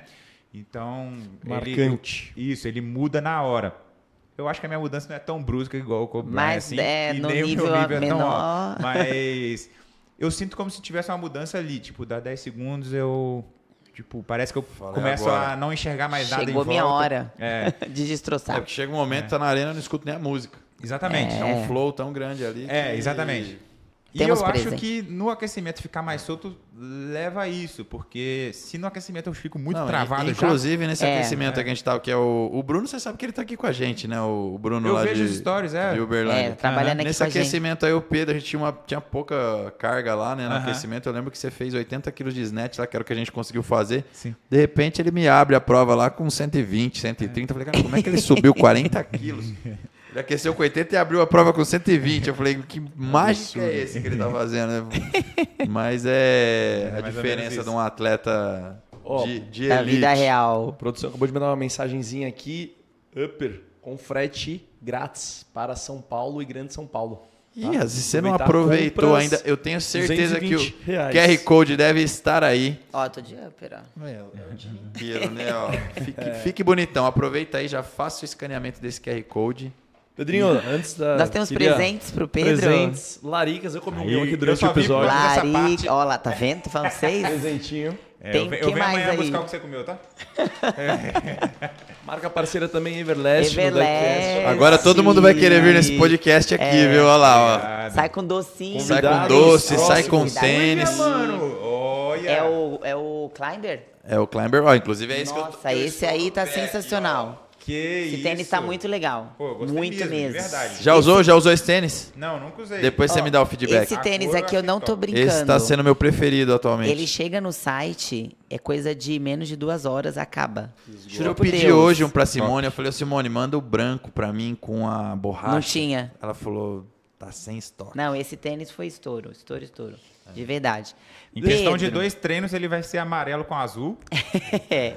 Porque eu, eu mexe, sou eu meio falo pro Guilherme, você não vai lavar não, Guilherme? Não, o tênis branco, Tá ele, ele, tem, ele é o mais bonito, mas assim, é isso, tem que lavar toda É. semana, né? Mas vale a pena. Não, ele é Sim. bonitão. Gi, você deve ter mais uma pergunta, mas eu vou fazer a minha também.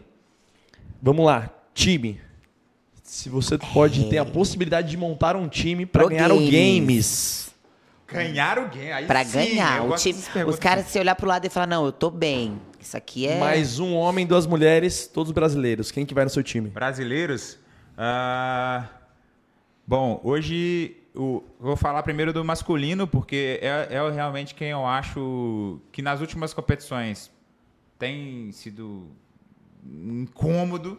é, e eu acho que é um atleta que está crescendo muito. E eu acho que realmente é o meu principal adversário nas competições que eu tenho ido, que é o Henrique. Ah, Teve face to face aqui no deck e, teve e to Pedrinho face. levou, hein?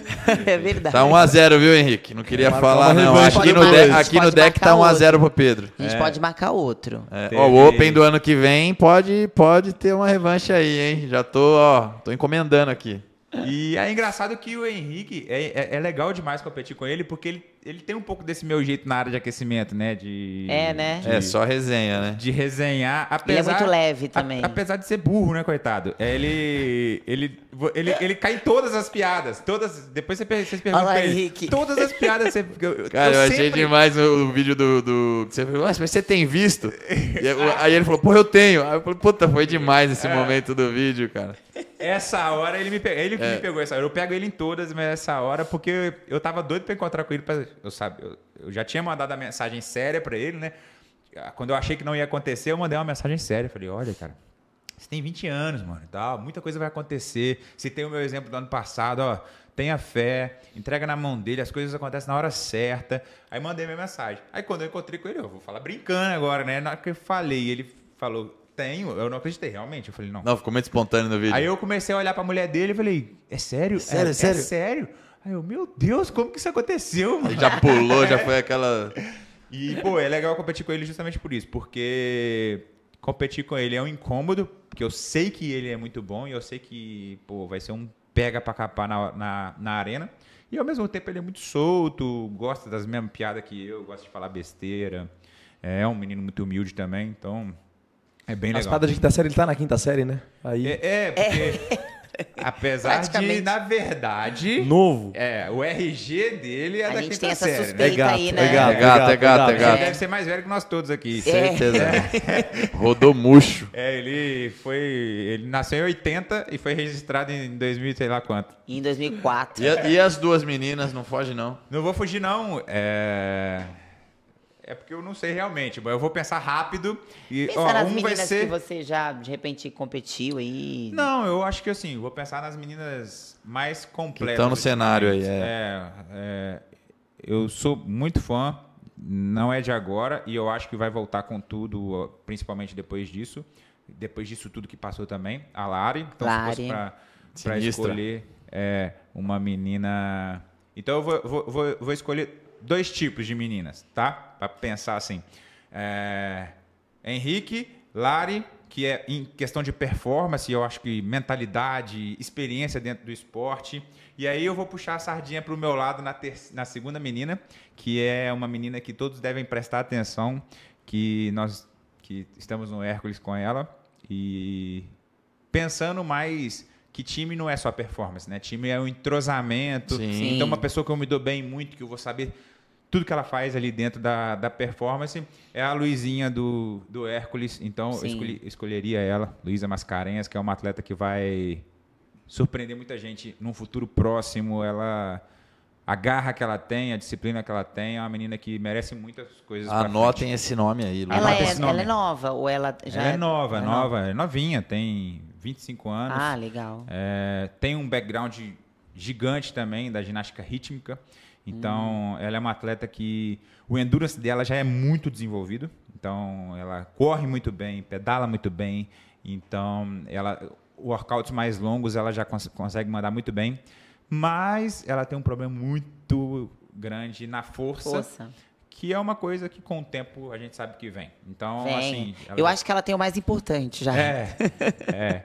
O endurance dela é, é, é extraordinário. Tanto que ela nunca conseguiu nada aqui no Brasil ainda, né? Mas ela tem se destacado muito lá fora. Então ela já foi no Madrid. Championship, medalhou agora no Woodstock no Chile, que é um que foi um campeonato que tiveram muitos atletas bons e muitas provas de endurance. Por causa né? das características, É, né? É. E, pô, ficou top 7 agora no, no Fitland, né? Que Ah, legal, agora, legal. Com muitas atletas boas também. Tá na final do TCB. Então é uma menina que tá crescendo demais e eu admiro muito ela. Sensacional. Vamos ficar de olho aí, hein, galera. É. Bom, para encerrar, posso fazer uma última pergunta? The last one. Last Bora. one. Eu acho que um, um atleta, Pedro, ele tem toda uma base, né? Eu vi que você falou muito da Pri durante Aham. todo o, o podcast. Qual- quais são hoje as pessoas, quem são, né, na verdade, hoje, as pessoas que fazem o Pedro Martins ser o que ele é, né? Aham. Fora o treino, é, se você pudesse citar aí três pessoas, de repente, Sim. que são pessoas que estão literalmente junto com você ali naquela arena, por participarem do seu dia a dia, por aguentarem as batalhas junto com você. Sim. Eu já sei que a Pri tá nesse. Eu sei, que, eu sei que o Ramires também tá. Tá, é, talvez falta só um terceiro aí, talvez. É, é difícil você. Você falou só para encerrar, mas vocês fazem umas. Eu já falo demais, vocês fazem umas perguntas, mas é difícil você citar um top 3, né? Principalmente ao longo da história tem muita gente. Mas hoje em dia. Hoje, é, hoje. Tem muita gente que, que é a minha base realmente. Eu agradeço por ter essas pessoas por perto. E, pô, eu acho assim.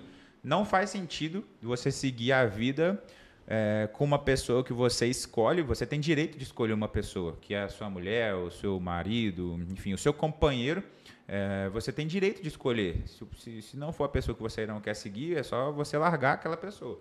Então, se eu escolhi, é a pessoa que eu realmente quero do meu lado. Então, é uma pessoa que, que vive a vida junto comigo.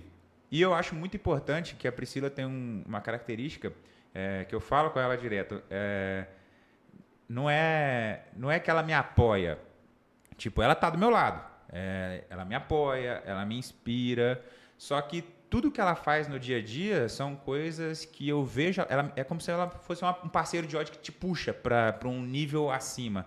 Então, eu tenho muito orgulho de participar da história dela também, pô, de depois da faculdade. A pessoa que eu conheci e a pessoa que ela se tornou hoje é, são pessoas mantendo a mesma base de humildade, a base familiar dela, ela se tornou uma pessoa totalmente diferente.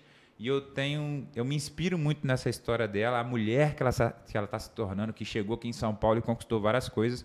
Então, isso que ela faz me faz ser um cara melhor também. Então, junto com o tempo todo as competições, as conquistas, eu eu vejo que eu conquisto por causa dela, né?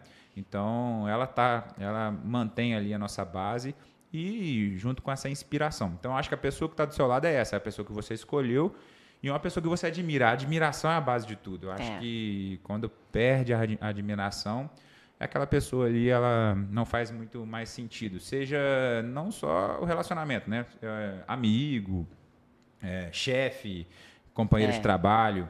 Ah, vou citar uma outra pessoa que é o Ramires, também não só por ser meu treinador, mas justamente é uma pessoa que me inspira muito. Desde quando eu conheci o Ramires até hoje, é, muita gente conhece o Ramires sério, sincero, estudioso, mas pô, eu, graças a Deus eu tive a oportunidade de conhecer a pessoa Ramires, que é um cara sensacional.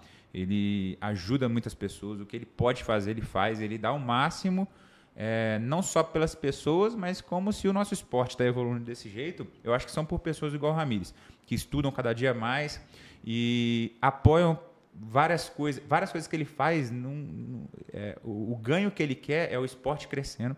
Então, eu acho que a gente precisa de pessoas igual essa. Se é para citar só três, eu vou citar uma que representa um grupo de pessoas, é, que é a minha mãe. Então, ela representa toda a minha família. Então, não vou citar minha mãe, pai, irmão. Eu acho que, é, tô- graças à minha família, eu sou quem eu sou hoje. mas eu vejo que eu tenho muito da minha mãe, uma pessoa extremamente humilde. A minha mãe é professora e eu aprendi muita coisa com ela desde sempre. É uma, uma, é uma pessoa que sempre foi muito humilde, sempre foi apegada a coisas simples. E até hoje, ela, hoje ela é diretora de uma escola municipal lá em Ubá. E, pô, ela faz muito pelas crianças, por, por, muitas crianças que necessitam muito. E ela faz muito por elas e eu sigo muito os ensinamentos dela e acho que eu sou quem eu sou hoje por causa dela também. Ótimo. Muito obrigado, Bom. Pedro. Parabéns aí pela, pela sua participação. O último de destroçar aí pra finalizar? Vamos destroçar, hein? Depois que você assistir isso aqui, se você não destroçar suas metas, eu vou dentro da sua casa. Muito bom. Valeu, pessoal. Mais um episódio da Valeu, gente.